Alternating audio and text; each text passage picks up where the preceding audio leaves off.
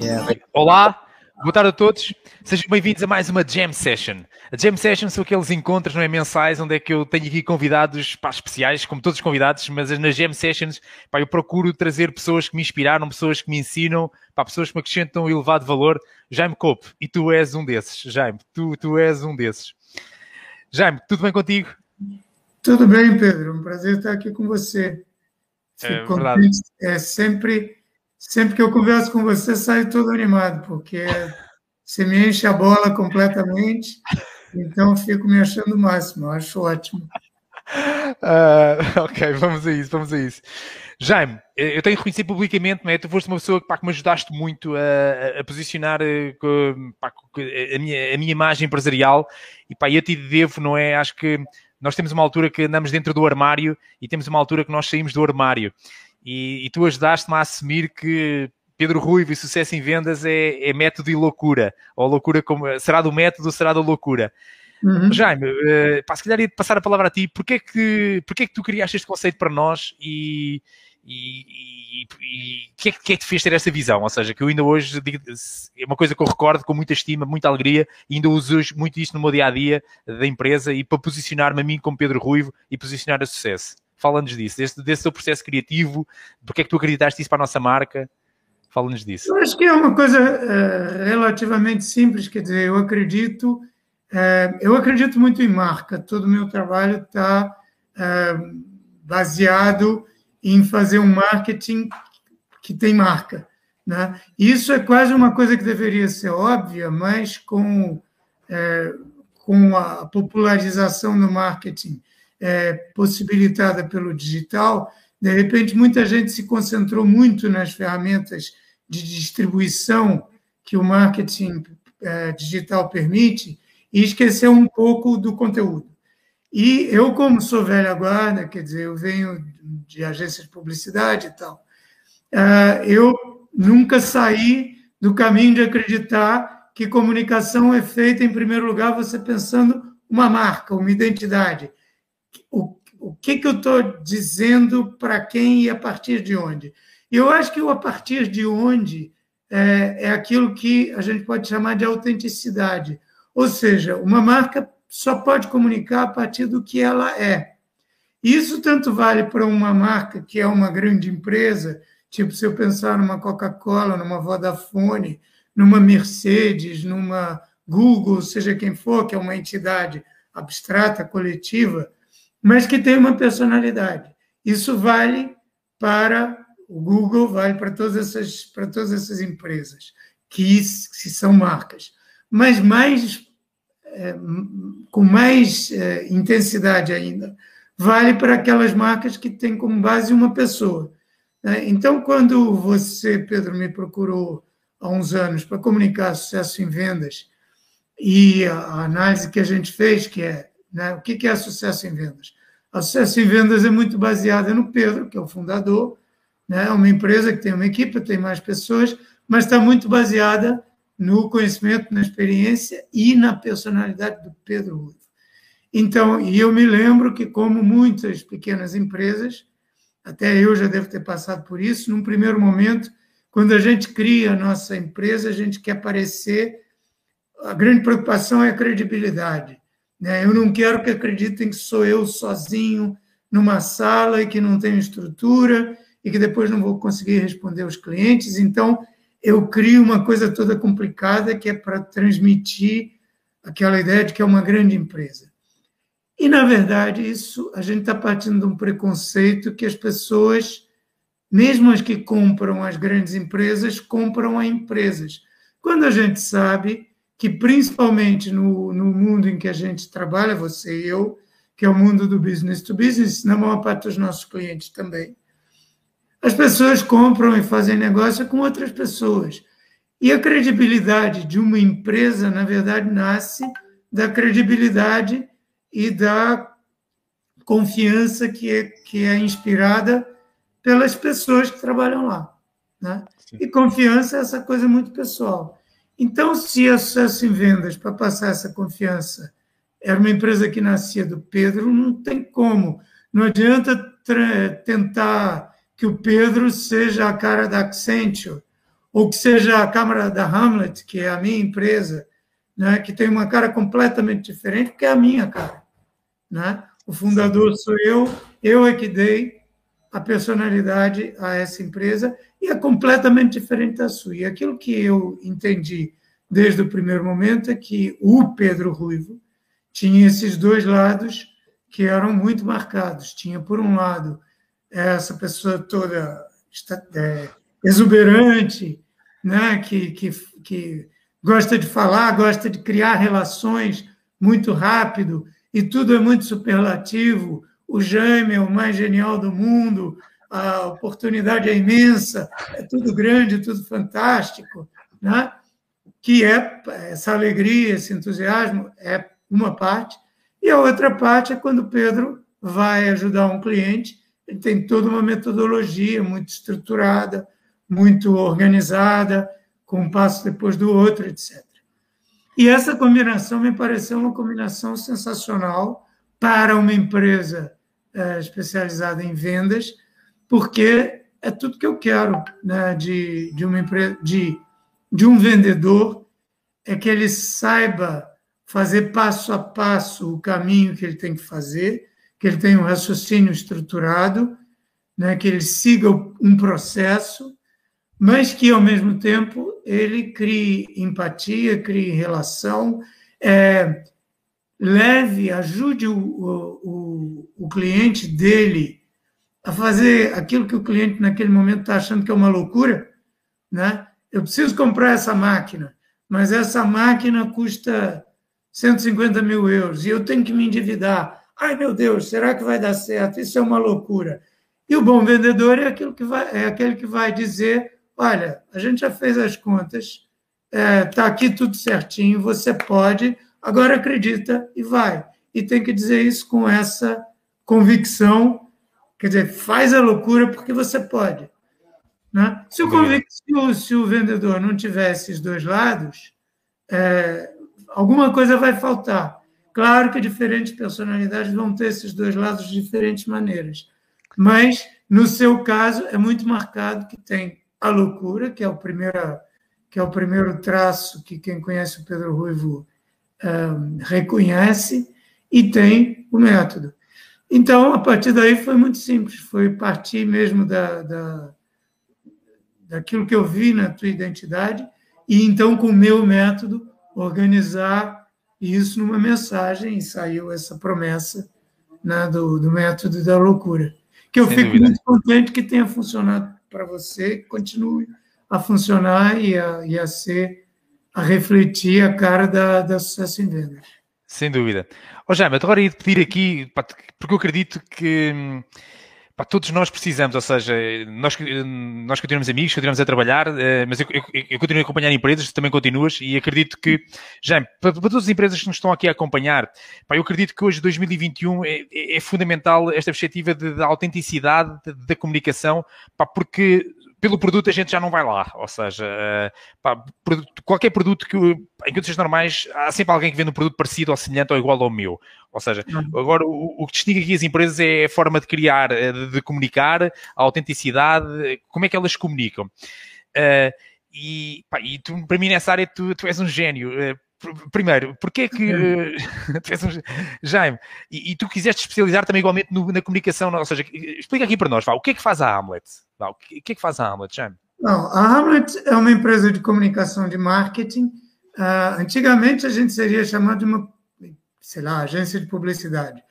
Mas mesmo as agências de publicidade já nem são agências, no sentido de que não estão vendendo com uma margem espaço de mídia, que é o que as agências, por isso é que as agências se chamam agências, né? porque são agentes, eram agentes dos jornais e da televisão, etc., quando surgiram, é, nem é publicidade, porque publicidade hoje é uma das ferramentas que você tem para comunicação de marketing. É uma das ferramentas que a gente também usa, mas usa outras. Então, a Hamlet é uma empresa de comunicação de marketing, só que especializada em clientes uh, business to business.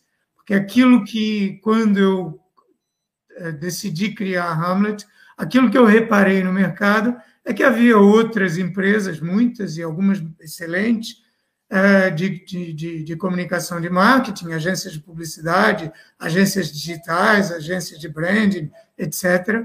Mas quase todas, ou não, é nem praticamente, todas, estavam principalmente voltadas para a comunicação ao consumidor, ao consumidor final.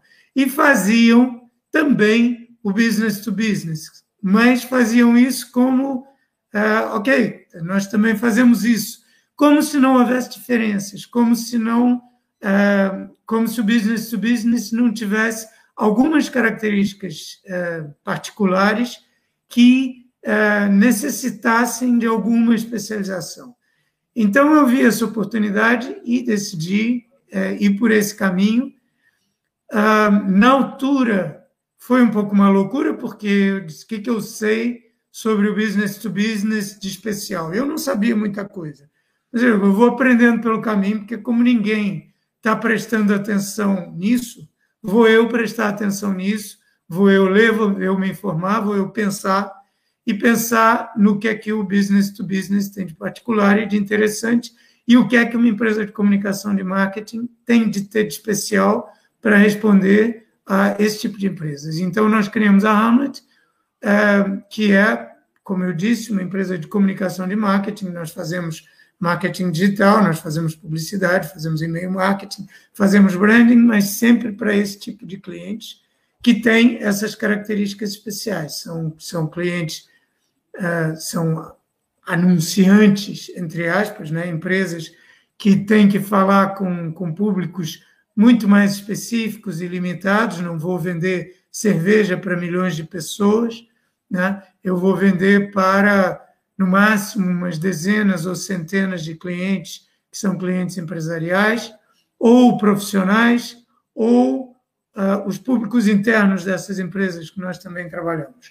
Né? E temos que incorporar uma componente mais, muitas vezes mais racional na comunicação, temos que trabalhar muito bem as estratégias de conteúdos, porque justamente quando você não vai para a televisão todos os dias com um, um anúncio, com um comercial, né, com um spot, é, as estratégias para para atrair a atenção dos meus clientes são aquilo que você faz, né, que é pôr muito conteúdo na rua, pôr conversas interessantes, publicar textos, dar orientação, fazer isso, tudo isso é muito mais importante no business to business do que no business to consumer.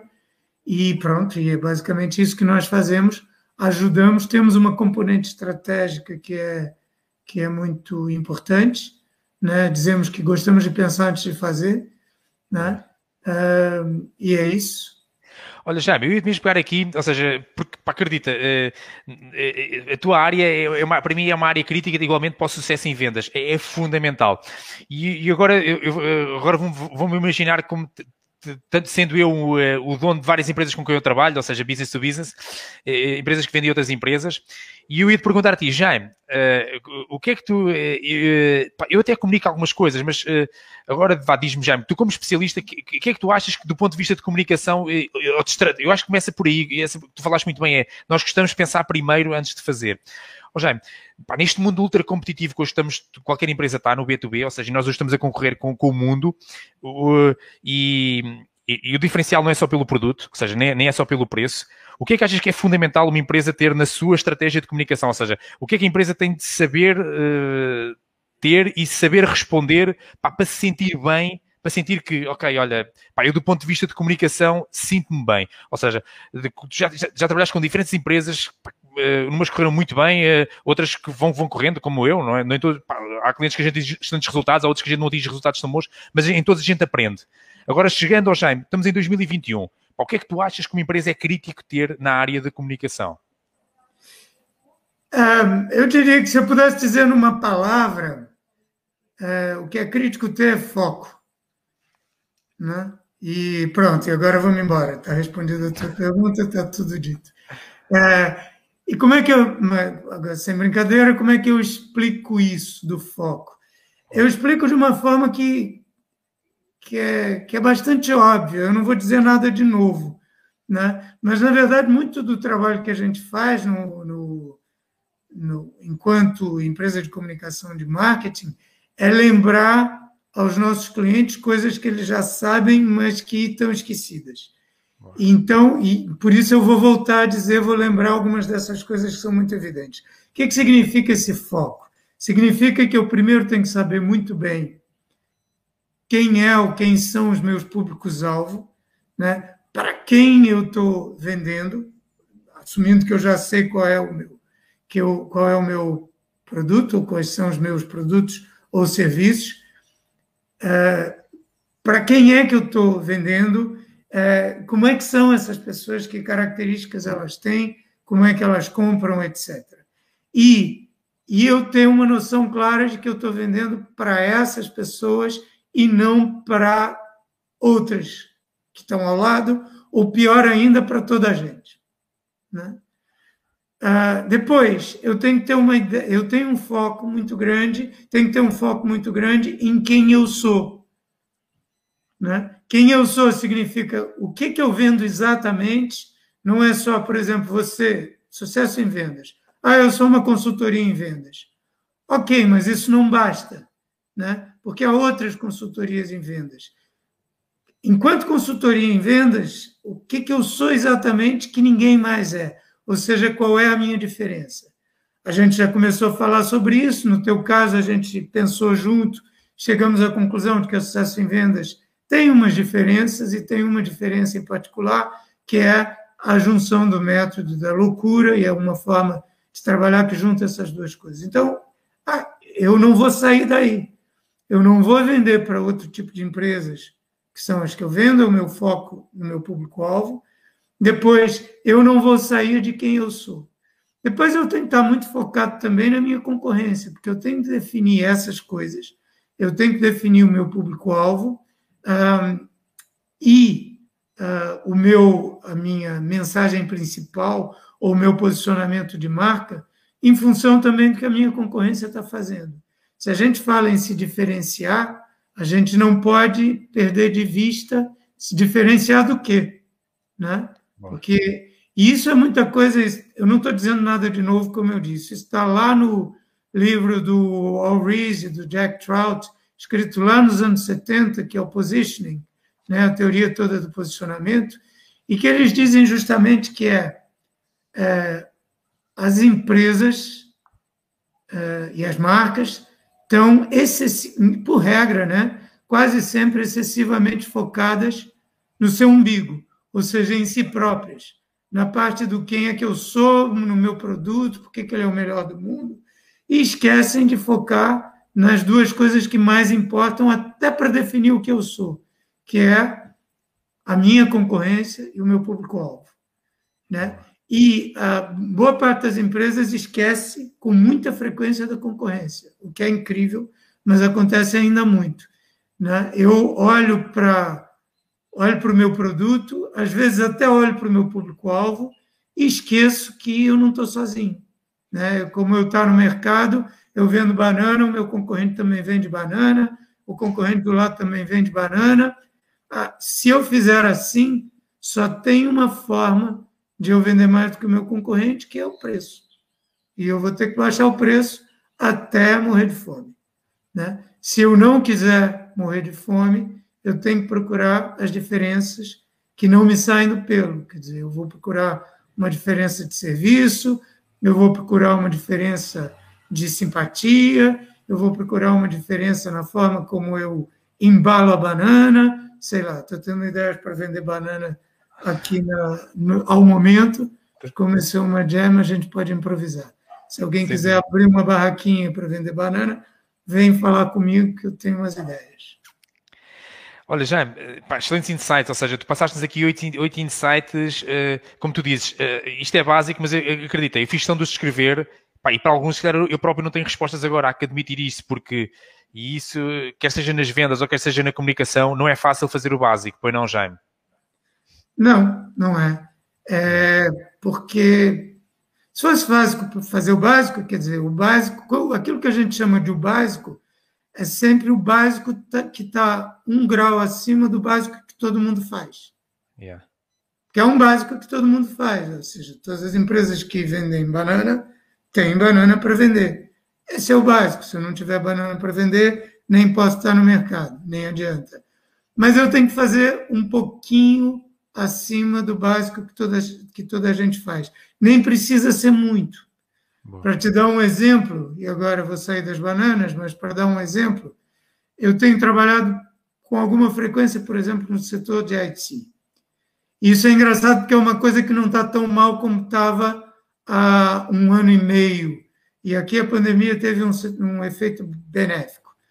Mas eu, há, um, há, uns dois anos, fiz uma, a pedido de um cliente, fiz uma auditoria, é, uma auditoria, quer dizer, fiz uma análise competitiva da comunicação de uma boa parte das empresas de, tele, de tecnologias de informação portuguesas para ver como é que estava a comunicação dela. E fiquei, delas. E fiquei impressionadíssimo, porque eram empresas que, em vários aspectos, belíssimas empresas, que vendem para vários países em todo o mundo, têm estruturas de mais de 100 pessoas, uh, têm uma linha de produtos fantásticas, fantástica.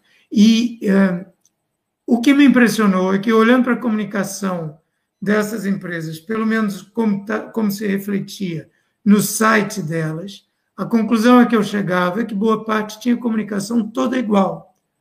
Ou seja, se eu sou um cliente que encontra essas empresas na internet e eu preciso fazer um shortlist para ver das 20 empresas que eu encontrei no Google que fazem, prestam mais ou menos os mesmos serviços de IT, eu quero escolher três ou quatro para eu ter reuniões, porque eu não quero ter reuniões com 20 empresas. E é assim que os compradores business to business fazem. Fazem shortlist a partir de uma pesquisa online. E, na minha opinião, se eu fosse esse comprador, eu não conseguia fazer shortlist. São todas iguais. Como é que eu decido? Né? Acabo que vou decidir, sei lá, por fatores externos, tipo, ah, esta é maior ou a outra é mais perto de mim, mas são coisas irrelevantes porque eu não quero empresa maior. Eu quero que resolva melhor o meu problema. E a comunicação dessas empresas não diz para mim, que sou o cliente delas, porque eu estou à procura daquele tipo de serviço, não diz eu sou o melhor para resolver o seu problema porque blá blá blá blá blá blá blá. Não responde a essa pergunta. Sem né? dúvida. Então, é, e é uma resposta, é uma pergunta muito básica, né? Encontrar, ah, eu tenho aqui 20 vizinhos. Todos vendem uma coisa parecida comigo, para mais ou menos o mesmo tipo de público-alvo. Mas eu vou explicar o meu serviço, ou eu vou primeiro diferenciar o meu serviço em alguma coisa. E depois vou explicar isso de uma maneira que o, o, o cliente olhe para mim, ah, esta tem que entrar no meu shortlist. Porque esta me deu uma razão óbvia pela qual eu tenho que contar com ela. Eu tenho que, pelo menos, consultá-la. Né? Então, isso. Então, diria, ter um site é aquele base, básico que todo mundo faz. É ter é, lá o standzinho das bananas. Né? E pode ser que há 15 anos algumas pessoas nem, algumas empresas nem tivessem o site. Mas hoje todo mundo tem o site.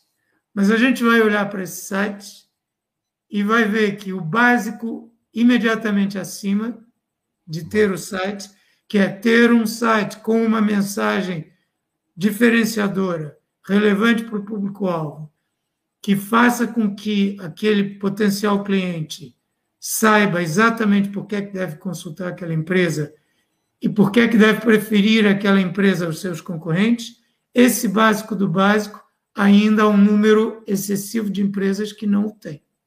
Sem dúvida. Agora, você me pergunta, é difícil fazer esse básico? Eu diria, não, não é. Então, por que, que não fazem? É uma pergunta que eu acho que os ouvintes devem se fazer, aqueles que ainda não, não fizeram o básico ligeiramente acima do básico. E os que já fizeram, podem se perguntar por que, que eu não estou fazendo ainda já ainda o degrau acima, que eventualmente não é tão difícil assim de fazer. Sem dúvida. Jam, super obrigado e pelos insights que estás-nos a dar. Oh, Jam, eu gostei muito disto, estás a falar, ou seja, o básico imediatamente acima. Oh, Jam, agora vamos imaginar eh, pá, uma empresa normal, não é? Uh, pá, para mim, vendas e comunicação e vendas está direto com marketing, vendas, comunicação, está tudo interligado. E tu falaste-me claramente do, do, da jornada de compra de um cliente, ou seja, isso, todas as empresas querem vender mais e o que a gente quer é, qual é o sonho? Nós temos todos um sonho, ah, eu quero que os clientes venham cá ter comigo. E, como tu falaste, uhum. há uma jornada, não é, Jaime? Ou seja, coisas normais hoje, todos os clientes começam num celular, não é? Ele tem um problema, tem alguma coisa, ele vai aqui ao Google, não é? Ele mete isso no Google, o Google vai, vai dar a algum lado, não é, Jaime? E como tu disseste, em condições normais vai dar uns sites, não é? Que, ou seja, entra-se no site, eh, tem, tem-se uma mensagem, ou então por vezes numa rede social, não é, Jaime? E vejo um post ou vejo um vídeo no YouTube, ou seja, alguma coisa acontece. Uh, oh, Jaime, eu, eu, sei que se para ti seria mais fácil se eu tivesse aqui uma pergunta específica, mas eu, eu não te quero fazer, mas... Um, diz-me tu, porque a comunicação hoje é uma comunicação integrada, não é, Jaime? Ou seja, é, é, uh, ou seja, é multimeios. Uh, oh, Jaime, diz-me qual é que é o kit mínimo de comunicação para uma empresa. Pá, qual é que é, imagina, os mínimos olímpicos de comunicação. Uh, vamos imaginar Jogos Olímpicos, não é? Então vá, ferramentas a que cada empresa deve ter hoje em 2021 e frequência de utilização. Uh, isto dava para estar aqui uma semana a falar disto, mas em alguns minutos fala-me disto. Kit mínimo de comunicação B2B e, e, e, intensidade de utilização de cada ferramenta? É, em termos de ferramentas, há, há sim umas básicas. Eu já falei uma, né, que faz parte do kit mínimo, que é um site com determinadas características. Não é o site já pronto, é que nem dizer que a gente precisa respirar. É, tá, é o básico do básico do básico. Mas é, um site com determinadas características. Que características são essas?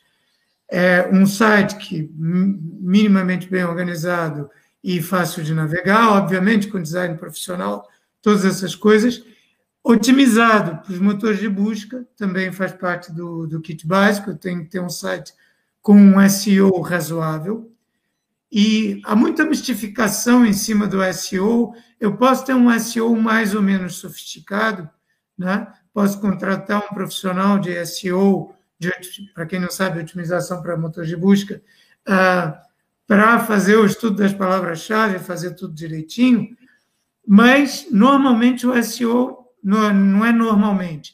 O SEO, com o tempo, acaba por se fazer sozinho para as empresas que publicam muito conteúdo relevante, ou que tem, uh, ou que tem um site rico em conteúdo relevante. Porque quando eu vou falar eh, dos temas que interessam aos meus clientes, é natural que também as palavras-chave que o Google que o Google vai indexar e que vão fazer com que esses clientes sejam atraídos façam parte desse conteúdo. É inevitável.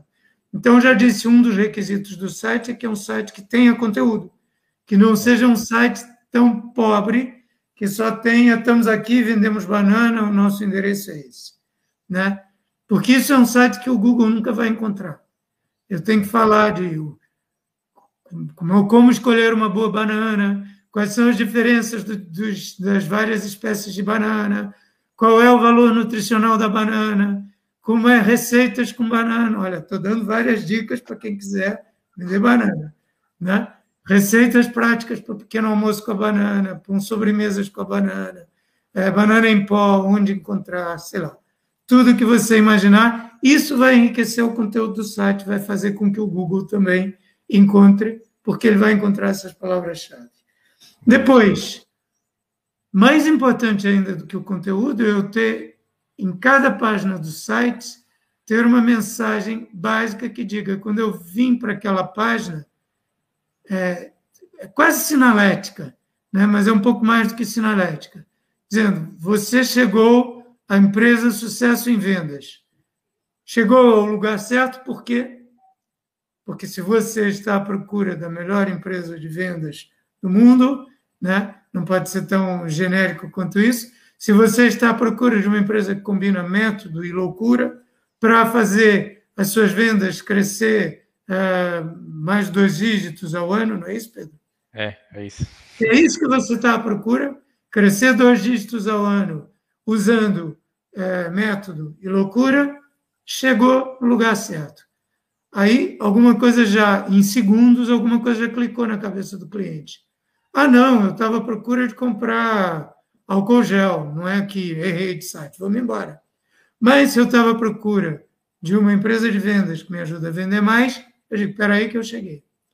Na página ao lado, eu tenho é, o método de sucesso em vendas. Então, tem que estar um headline, um título muito claro, dizendo: veja aqui o método que nós usamos, blá, blá, blá, e assim por diante. Isso é incrível porque muitas empresas não têm. Eu entro na empresa e eu vejo coisas do, do, do gênero é, headlines que eu já encontrei. Empresas de consultoria de negócio, empresas de, de tecnologias de informação, e eu entro e o que a página me diz é rapidez, confiança, credibilidade.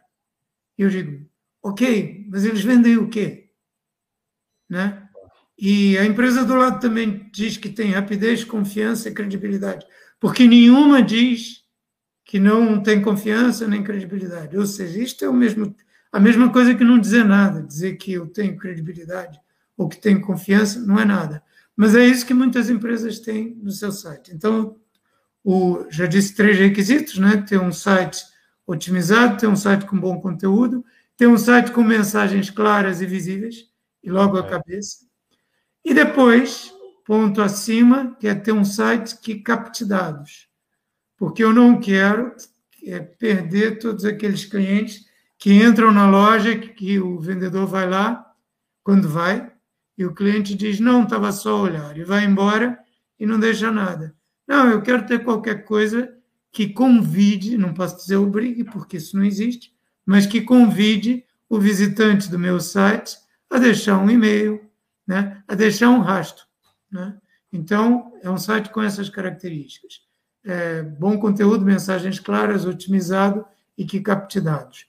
Contatos visíveis é muito importante para um determinado tipo de empresa. Cinco características. Isso é o site. Okay, já. Depois, por que, que eu vou captar dados? Porque eu depois quero comunicar com essas pessoas por e-mail. Né? O e-mail ainda é, eu acho que ainda vai continuar a ser por muitos anos, uma ferramenta é, poderosíssima para nós é, conversarmos com os nossos potenciais clientes, fidelizarmos os nossos potenciais clientes, porque é uma coisa importante a gente saber que a fidelização não começa quando o cliente se torna cliente, começa muito antes. Né? A gente tem que fidelizar os fãs, porque se não tiver fãs fiéis, eles nunca vão ser clientes. Boa. Né? Boa parte dos clientes que eu tenho, quase todos os clientes que eu alguma vez tive, não caíram do céu de paraquedas. Eles já conheciam a Hamlet e já tinham achado graça a Hamlet bastante tempo, às vezes dois anos antes de pedir um trabalho a Hamlet. E como é que isso aconteceu? Em parte por causa do e-mail, porque nós, hoje, eu confesso, a Hamlet está negligente com a sua newsletter, o Pedro às vezes queixa disso, mas é uma ferramenta que, ah, que é poderosíssima, tem que, tem que ser. Não, não há muita desculpa, nem para mim, para não trabalhar, para não ter uma boa newsletter para não trabalhar como deve ser.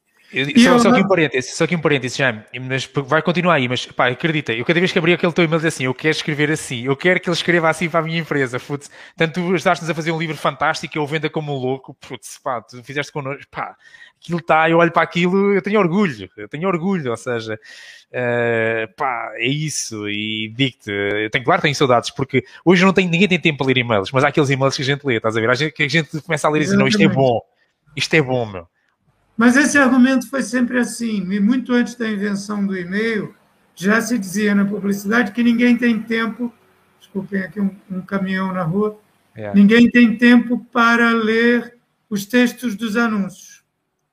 E as pessoas esquecem. Já no tempo do Ogilvy, nos anos 60 do século passado, ele dizia: só 2 ou 3 ou 4% das pessoas leem os textos dos anúncios. Mas as pessoas esquecem que esses 4% são os que interessam. Yeah. Né? Esse, então, aqueles pouquinhos por cento que lerem os seus e-mails são os que potencialmente virão a ser os seus clientes. Então, não importa a quantidade de leitores ou de pessoas que abrem, importa eu quero falar com os leitores que se interessam por mim. Porque, principalmente no business to business, que nós, eu não me interessa falar com milhares de potenciais clientes. Me interessa falar com um, de vez em quando, que compra o meu serviço. Sem dúvida. E Boa. óbvio que outras, outra ferramenta, redes sociais, sendo que, no caso do business to business, estou mais uma vez chovendo no molhado, mas LinkedIn, que é uma ferramenta, o LinkedIn é uma multiferramenta, dá para fazer 4 mil coisas com o LinkedIn. Se a gente fizer 5% daquilo que o LinkedIn permite fazer, uh, quem fizer e quem usar o LinkedIn uh, com frequência, está uh, muito barulhento aqui, não sei se está atrapalhando. Não, está tudo bom, já, está tudo bom. É os ruídos externos que eu não consigo controlar.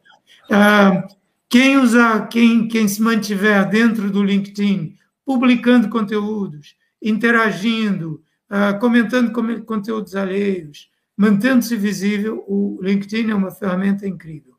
E é claro que quando eu digo publicar conteúdos, tanto vale para o site, para um blog, para ter um blog, para ter o que dizer nos e-mails, para alimentar um bom site, para alimentar o LinkedIn e redes sociais em geral, publicar, eh, produzir conteúdos dentro da sua área irrelevantes para os seus clientes, coerentes com a sua marca, é absolutamente essencial para qualquer estratégia B2B. Para fazer marketing. Marketing hoje em dia é quase sinônimo de estratégia de conteúdos.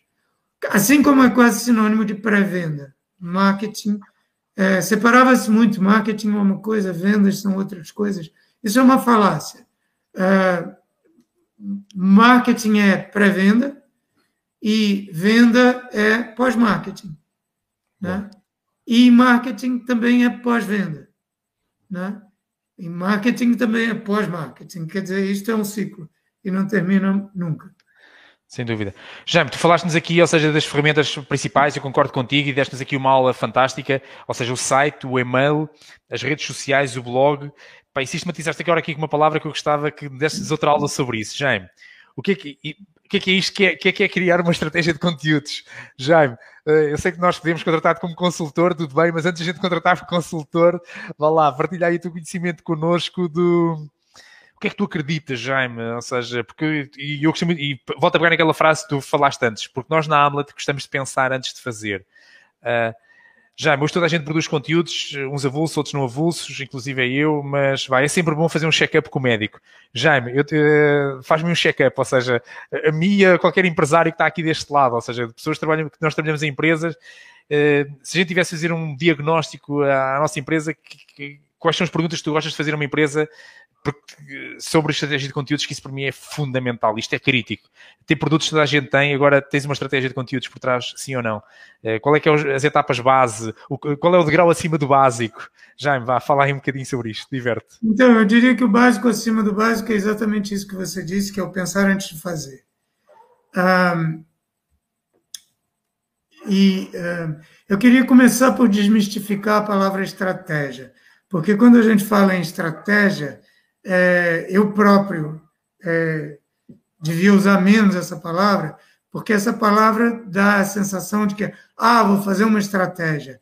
Parece que é uma coisa tão complicada, tão do outro mundo, tão cerebral e sofisticada, que é daquelas coisas que a gente acaba adiando. Ih, eu tenho até medo, tem que fazer uma estratégia, não vou fazer hoje não, vou fazer semana que vem. Porque só de pensar eu tenho medo, vou antes dar uma volta ali na rua. Mas não, estratégia não tem que ser complicado. Estratégia é justamente pensar antes de fazer. Estratégia é dizer, eu preciso chegar naquele ponto e eu vou pensar, antes de ir, eu vou pensar qual é o melhor caminho. Né? Então, uma estratégia de conteúdo basicamente é isso, eu pensar qual é o melhor conteúdo, é, qual é o melhor uh, tipo de conteúdos, frequência de conteúdos, uh, que eu tenho que fazer e quais são os melhores canais que eu vou usar para que as pessoas vejam o meu conteúdo. É só isso. Né? Mas, e antes da estratégia, eu acho que há uma coisa que é lá por a gente pensar antes de fazer, não quer dizer que a gente não faça. Né? Ou seja, não é ficar pensando, tem que fazer. E também para desmistificar, mais ainda a estratégia, se não dá se não der para fazer para pensar muito antes de fazer, vai fazendo, né? Pensa só um pouquinho e faz. Por quê?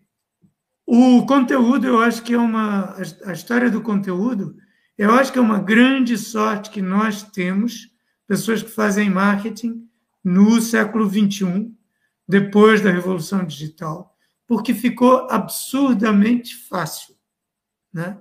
Nós agora estamos produzindo conteúdo, estamos uh, conteúdo, estamos os dois co-criando conteúdo, né? Estamos fazendo conteúdo juntos, que depois vai ser bom para nós dois, né? Você faz as perguntas, eu respondo, não sei o quê. É conteúdo que a Hamlet está criando por iniciativa, veja só, da, da Sucesso em Vendas. Né? É. Eu até para fazer conteúdo nem preciso eu próprio fazer, basta ter um convite. E isto é incrível como ficou fácil. Né? É, e depois nem preciso publicar, já está publicado, é uma live, já é. fica publicado automaticamente. E pensar que isto há 20 anos ou há 15 anos era uma coisa do outro mundo, Sim. o grau de produção. Então, as empresas que não fazem conteúdo, eu diria até que não saem fazendo. Vai lá, publica qualquer coisa. Né? As, as empresas que não fazem isso estão desperdiçando uma enorme oportunidade. Boa. Agora, então eu diria que o primeiro passo é decidir fazer, e se não tiver tempo para pensar, sai fazendo. É mesmo isso. E quando não tiver tempo para pensar muito, continua fazendo. Boa. É o primeiro ponto. Agora, isso também não significa que não se vai pensar antes de fazer, que não se vai ter uma estratégia. As empresas que conseguirem dedicar tempo e recursos, que não, não precisam ser muitos, para fazer uma estratégia, fazer a estratégia significa, pensando no meu público-alvo, é, eu vendo máquinas industriais para separar, uh, para descascar trigo. Okay. Né? Então, quem é o meu público-alvo? Ah, eu sou agricultor, meu público-alvo vão ser empresas de moagem que fazem farinha. Bacana, sei lá se é, né? Mas é, imaginando que são isso. O que, que pode ser interessante para eles? Boa. Eu vou pegar aqui nos exemplos como a banana, né? aquilo que é. eu estava dando. Eu vou vender banana para distribuidores de banana. Então, eu posso dizer qual é, quando ele está comprando, quais podem ser as dificuldades dele. Hum? Então, como é que eu escolho uma, como é que eu diferencio uma banana ou uma máquina de separar, é, descascar trigo, né? Como é que eu escolho? Porque tem tanta oferta no mercado, então eu dou uma ajuda. Eu, vendedor, dou uma ajuda. Aquilo que a gente fala de venda consultiva, Boa. conteúdo de conteúdo de marketing nada mais é do que venda consultiva. Boa. É explicar, né? Então, como é que eu, como é que eu os principais problemas de manutenção que uma máquina dessas pode ter. Como evitar ter problemas de manutenção? Como prolongar a vida útil da sua máquina? Como poupar combustível ou energia ao usar a sua máquina? Né? É, a forma mais fácil de instalar a sua máquina. Como dar treinamento à sua equipe para usar a máquina? Estou fazendo tudo de cabeça. São coisas úteis. O que não quer dizer que de vez em quando a gente possa também dizer umas coisas inúteis. Ou seja, pensar que quem nos lê também são seres humanos e que nos, um belo dia eu conto, sabe a, a última anedota do, do sujeito que comprou uma máquina? Eu conto uma anedota que não ajuda nada a vender, mas que ajuda a criar relação. Porque Boa. o marketing nada mais é do que um vendedor automatizado e remoto. É. Né? E qualquer vendedor vai criar relação. Então, muitas vezes, eu vou, no meu conteúdo, não vai falar nada do meu produto, nem dos problemas das dores do meu cliente, ou pode fazer, ou pode até falar de dores que não tem nada a ver com o produto. Por exemplo, no tempo que nós estamos vivendo, da pandemia, não sei o quê, eu sei que você, Pedro, houve situações ou conteúdos que você fez que não estavam nada falando do, de consultoria de vendas, nem de vender, estavam falando como é que nós vamos atravessar essa pandemia e manter a cabeça no lugar. Isso lá no começo, quando estava todo mundo um pouquinho desorientado.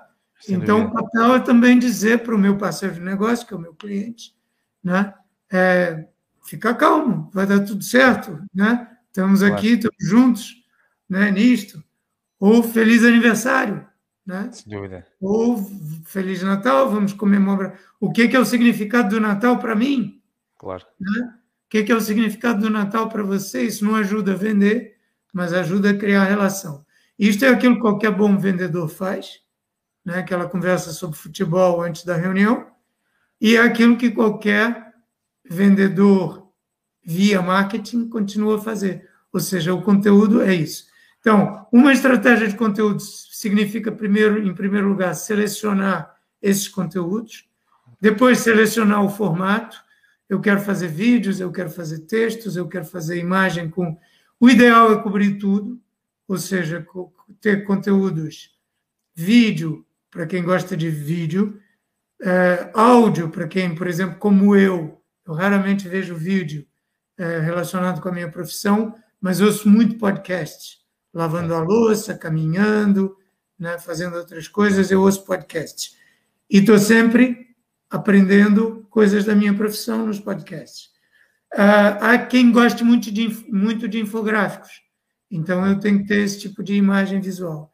E textos longos, porque, como é o meu caso também, há quem goste muito da velha e boa escrita, né? e tenha paciência e vontade e prazer em ler um texto de cinco páginas ou de 20 páginas ou um livro inteiro, não tem problema nenhum. Então, podendo, eu deveria cobrir todos esses formatos. Agora, não podendo, na Hamlet, por exemplo, nós, desde há uns meses, temos tido maior dificuldade em diversificar os nossos conteúdos, então chegamos à conclusão: vamos manter um conteúdo principal, pelo menos, que é o que é mais fácil de produzir para nós, que é o podcast. Então, mantemos-nos visíveis, com o podcast. Ah, é o ideal? Não. Eu preferia estar fazendo uma diversidade maior de conteúdos. Mas é o fim do mundo? Também não, porque ah, eu me faço aquele mínimo que eu consigo, enquanto não consigo fazer mais, e mantenho visível e relevante para o meu público-alvo. Sem contar que o podcast, como essas lives que você faz, são uma ótima ferramenta de networking e de, também para dar visibilidade aos nossos clientes, aos nossos parceiros, a cultivar relações com pessoas de quem a gente gosta e que a gente admira ou, ou com quem a gente tem vontade de aprender. Né? Sem dúvida, é verdade. Então, é diversificação. E depois, por último, uma boa estratégia é também pensar os meios como eu vou, por último, não, por penúltimo, pensar os, os canais que eu vou usar para distribuir esse conteúdo se vai ser por e-mail, se vai ser nas redes sociais, se eu vou conseguir que os meus artigos sejam publicados num, num, num órgão de mass media, por exemplo, publicar nos jornais, né? Ou nas revistas, nas revistas especializadas, uh, etc. Se eu pego boleia em plataformas dos meus amigos, por exemplo, como eu estou fazendo agora, estou né? apanhando uma boleia na plataforma do Pedro Ruivo, tudo isso pode ser planeado e depois pensar o meu, a, a minha frequência, o meu calendário de publicações. Boa. Se eu puder fazer uma boa estratégia, eu tenho um calendário em que eu trato com antecedência. Em junho eu vou estar escrevendo sobre isto, e em setembro vou estar escrevendo sobre aquilo, ou fazer um podcast sobre aquilo, que vai coincidir com o lançamento de um produto meu, que é justamente responde a essa necessidade. Então eu convido, convido um especialista nessa necessidade para ser convidado no meu podcast. Então, essas coisas podem estar todas interligadas. Sem dúvida. Jaime, muito obrigado. Jaime, agora só para terminar, só aqui uma questão, porque isto, o tempo voa, já estamos aqui há 48 minutos. Olha, Jaime, eu lembro uma vez estava contigo no Porto, estávamos a dar uma palestra, estávamos a dar um curso, pai, tu fazes uma apresentação que eu quero que faças novamente aqui em público. Tu estavas lá a falar, ok, a eu faço isto, faço aquilo, mas, eu, mas agora eu quero falar do melhor produto que eu já criei até hoje. Uh, e esse produto é o João Cope. Uh, partilha aí, com, com, partilha aí uh, fala-nos desse teu produto, do teu melhor produto que já criaste até hoje, publicitariamente falando. Publicitariamente é o único produto que eu posso dizer que eu, porque os meus produtos são uh, o sucesso dos meus clientes, né? Yeah. Mas esse é o único produto que eu posso dizer que eu criei mesmo, porque é meu filho, eu criei em vários sentidos, né? Participei na concepção dele, uh, participei na criação desde pequenininho e depois ajudei-o uh, com 90% do mérito dele, 90 e muito por cento do mérito dele, obviamente, mas ajudei-o a, a pensar-se a si próprio enquanto um, um produto, entre aspas, de marketing, ou seja, pensar a, a, a sua marca pessoal. O João Cop, que quem quiser pesquisar além de meu filho, que é a melhor coisa que ele tem. É, ele é um, um surfista razoavelmente conhecido em Portugal, né? Tá aí no, costuma estar no, no top 10 dos, dos competidores aí em Portugal, mas que depois fez exatamente aquele raciocínio que a gente estava falando. É, e aí é que foi um, um prazer ajudar e é muito bom eu ver que essa estratégia está dando certo.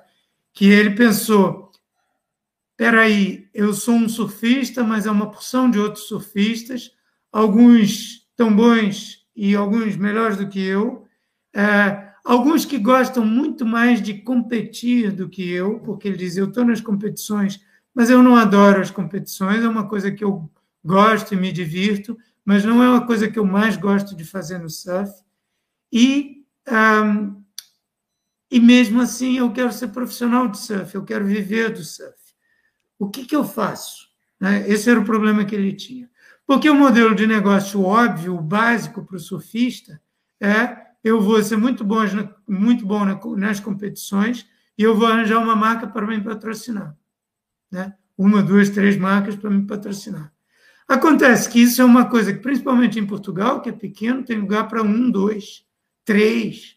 Né? Neste momento, eu diria que há três surfistas portugueses que se destacam uh, sistematicamente nas competições internacionais. Se você não fica nesse bolo, como é que você faz?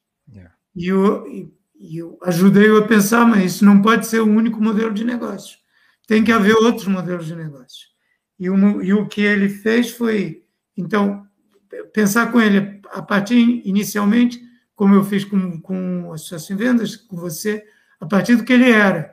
É o que, que você gosta de fazer, quem você admira. Pensamos, como eu disse, principalmente na concorrência, né? quais são os concorrentes, é, o Kikas, é, Vasco, né? que são eventualmente melhores do que ele na competição. Essa é a minha concorrência e eu não vou conseguir batê-los. Né? Há uns outros surfistas ao lado que são muito bons, mas que são equivalentes a mim, né? Onde é que eu posso me diferenciar? E onde chegamos à conclusão, ah, não há muitos surfistas que, que como você, sejam músicos. Não há muitos surfistas que tenham interesse por ciência política, que, que, que, que ele estuda na faculdade, que gostem de história, que gostem de.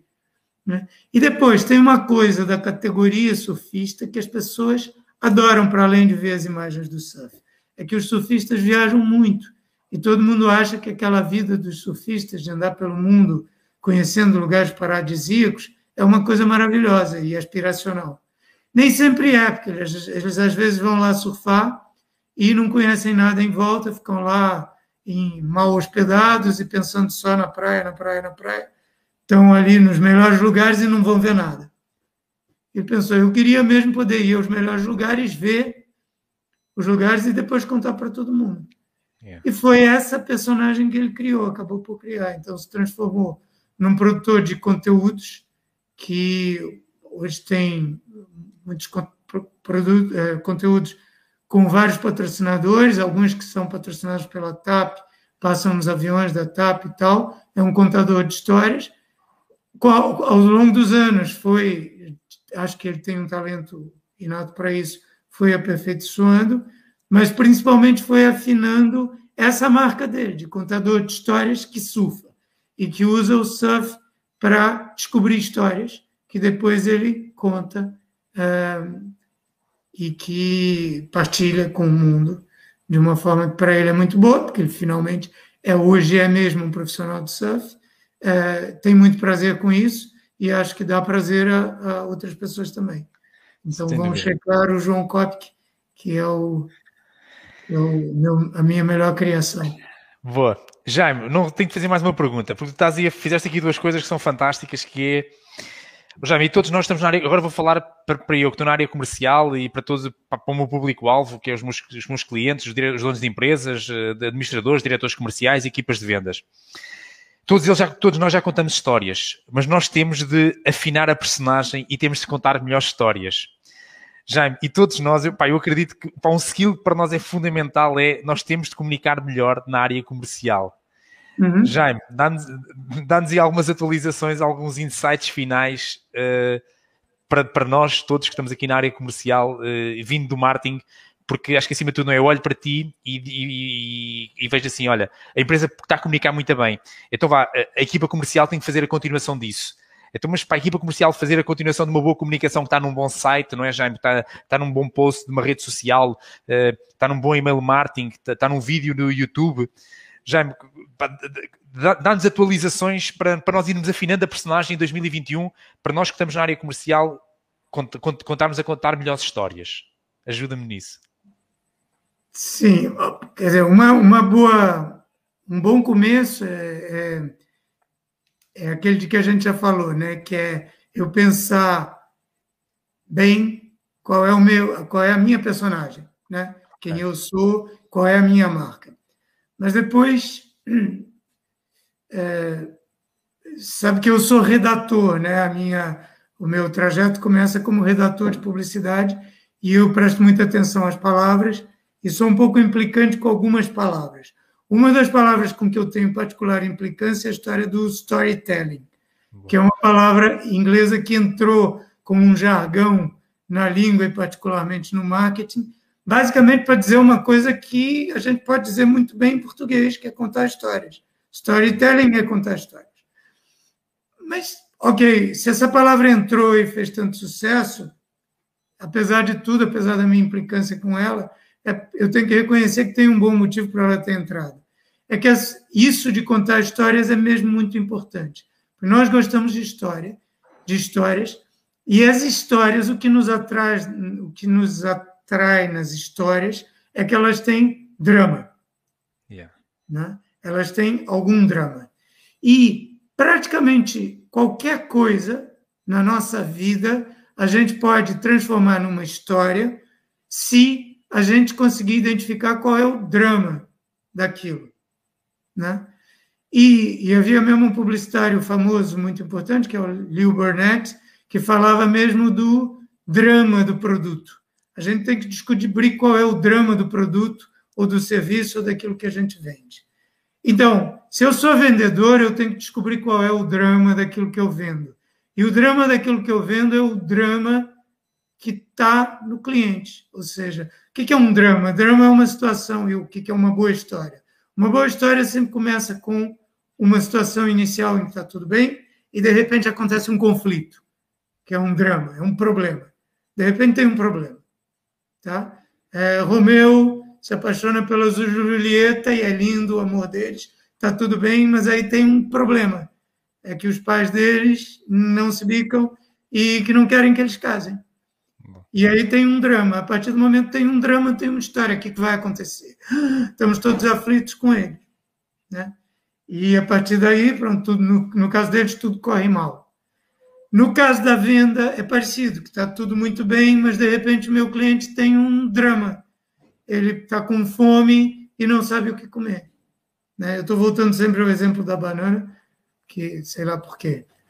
Mas então, se eu convencer para eles que você tem um drama e eu, eu ajudo a contar essa história até o final feliz, que é, primeiro eu reconheço o seu drama, depois eu faço com que você sinta mesmo o seu drama. Pô, você está com fome? Uau, deve ser horrível ter fome, né? Você não merece ter fome, não. Ter fome é horrível. Tá, temos que resolver esse problema. E aí chega um herói, que é a banana. Né? Okay. E o herói vai. Ah, você conhece a banana? A banana é um fruto fantástico, que além de ser docinho, ela vem numa embalagem já vem pronta. Né? Você não precisa de faca para descascar e a própria embalagem já é feita em pedaços que você vira do lado e depois tem um suporte para segurar. É incrível que você não precisa sujar as mãos, porque a própria casca da banana já serve de suporte. Depois a casca é sustentável, é biodegradável, não tem plástico, não sei o quê. É uma embalagem que vai para o lixo indiferenciado e não tem problema. Né? Além disso, é nutritivo, blá, blá, blá, blá. É um super-herói. Come a banana e você vê que você está feliz. Então, eu fui do drama até a história, claro que é, enfatizando as qualidades do meu herói, e é aí que está a venda. Então, Isso dá para transpor para qualquer contexto de vendas de muitas maneiras. Mas o esquema, como tudo, é sempre esse, é muito básico, é muito simples. Né? Tem um drama, tem uma ênfase sobre o drama, tem um herói e tem uma solução. Exatamente, o ênfase, exatamente tem o herói e tem esse. Estou aqui de uma notas, boa. Se eu quiser, eu posso dizer que no, com o drama aparecem os vilões, né? Okay.